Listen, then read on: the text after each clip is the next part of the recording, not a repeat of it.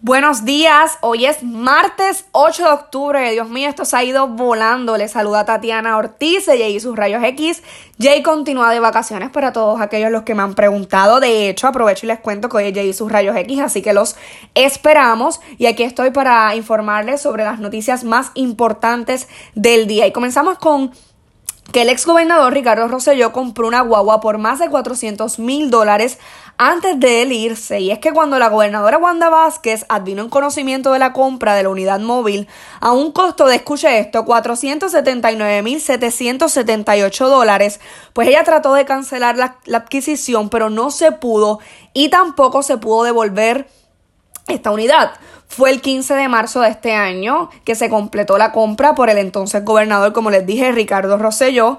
La guagua fue comprada para el programa Gobierno en tu pueblo y será utilizada para ofrecer servicios a distintas agencias en todos los pueblos. Los cuestionamientos pues se han hecho sentir y las personas lo que dicen y usted observa las redes sociales y es qué se pudo haber hecho con ese dinero. Sabemos la situación con las embarcaciones en Vieques, sabemos de fondos que se necesitan para educación especial, entre otras cositas, así que las personas se están cuestionando en las redes que se pudo haber hecho con ese dinero, con esos más de 400 mil dólares. Y yo intenté ayer obtener pues copia del contrato, a quien se le compró, más detalles, quienes participaron en la subasta, pero no pude obtenerlas. Así que presumo que hoy la prensa pues le dará seguimiento a esta nota y saldrá a relucir más detalles de quién, a quién se le compró y quienes participaron de la subasta, etcétera. Y primero dijeron que Mara Pérez no iba a atender asuntos de Vieques y Culebra, pero ahora aclararon que es que no hablará con portavoces. Anoche la directora de ATM, Mara Pérez, envió un comunicado diciendo que atenderá asuntos de Vieques y Culebra, pero que no tendrá comunicación con los portavoces de las islas municipio.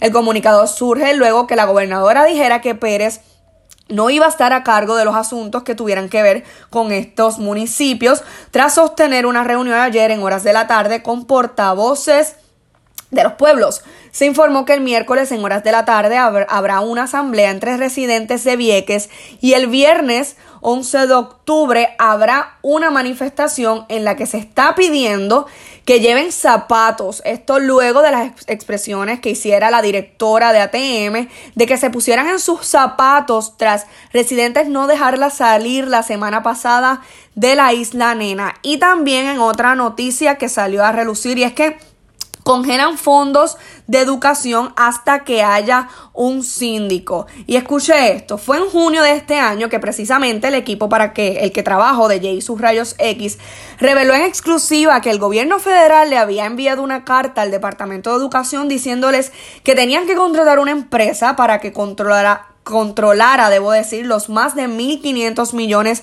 en fondos federales.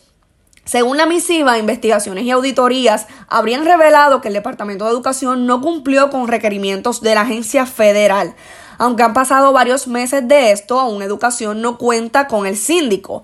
Lo último que se supo y fue lo último que yo leí es que el gobierno estaba buscando que fuera la Junta de Supervisión Fiscal quienes manejaran los fondos porque aseguran que un síndico les costará millones de dólares a educación en momentos de crisis fiscal.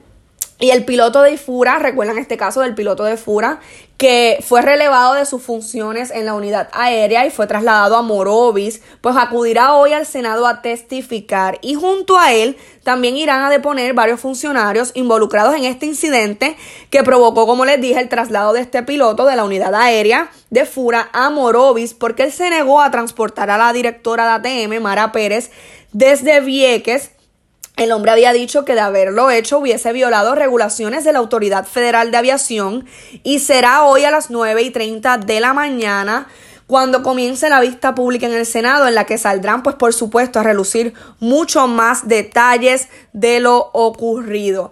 Y revelan jugosos contratos también de Edwin Mundo y es que el nuevo día reveló que suman a casi un millón de dólares los contratos que tiene o tuvo el ex representante Edwin Mundo en la Cámara por servicios de consultoría a través de su empresa.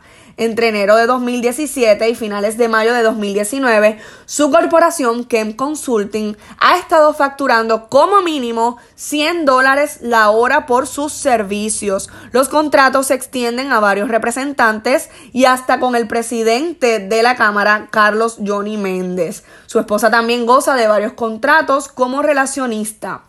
Y Jennifer González también aclara que no descarta aspirar a la, gobernación. Las expresiones de la comisionada residente en Washington se dan esto luego que Pedro Pierluisi dijera que no ve unas primarias en el PNP y que se había reunido con Jennifer González y hasta con Tomás Rivera Chats para saber sus aspiraciones, pero que Jennifer González le había dicho, le había mencionado que estaba enfocada en su trabajo allá en la capital. Será en diciembre cuando se espera que la comisionada haga público cuál será su futuro político y si buscará la gobernación en el 2020. Y a dos años de María, en otras notas, asignan fondos para hospital en Vieques. Y es que el hospital de Vieques, como usted sabe, quedó completamente destruido luego del paso de María.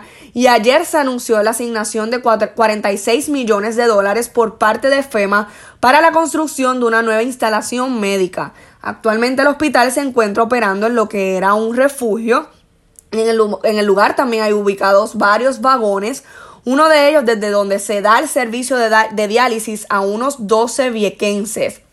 Y municipios también tendrán su propia red de comunicación. Es que en caso de emergencia, y cuando el sistema de telefonía colapse, como ocurrió luego del paso de María, pues seis municipios podrán tener su propia red de comunicación. Serán Isabela, Comerío, Loíza, Dorado, Mayagüez y San Juan, los pueblos en donde la empresa Project Owl está instalando y probando distintos dispositivos capaces de generar Wi-Fi de emergencia que no necesita señal de celular para comunicar a residentes con personal de emergencia.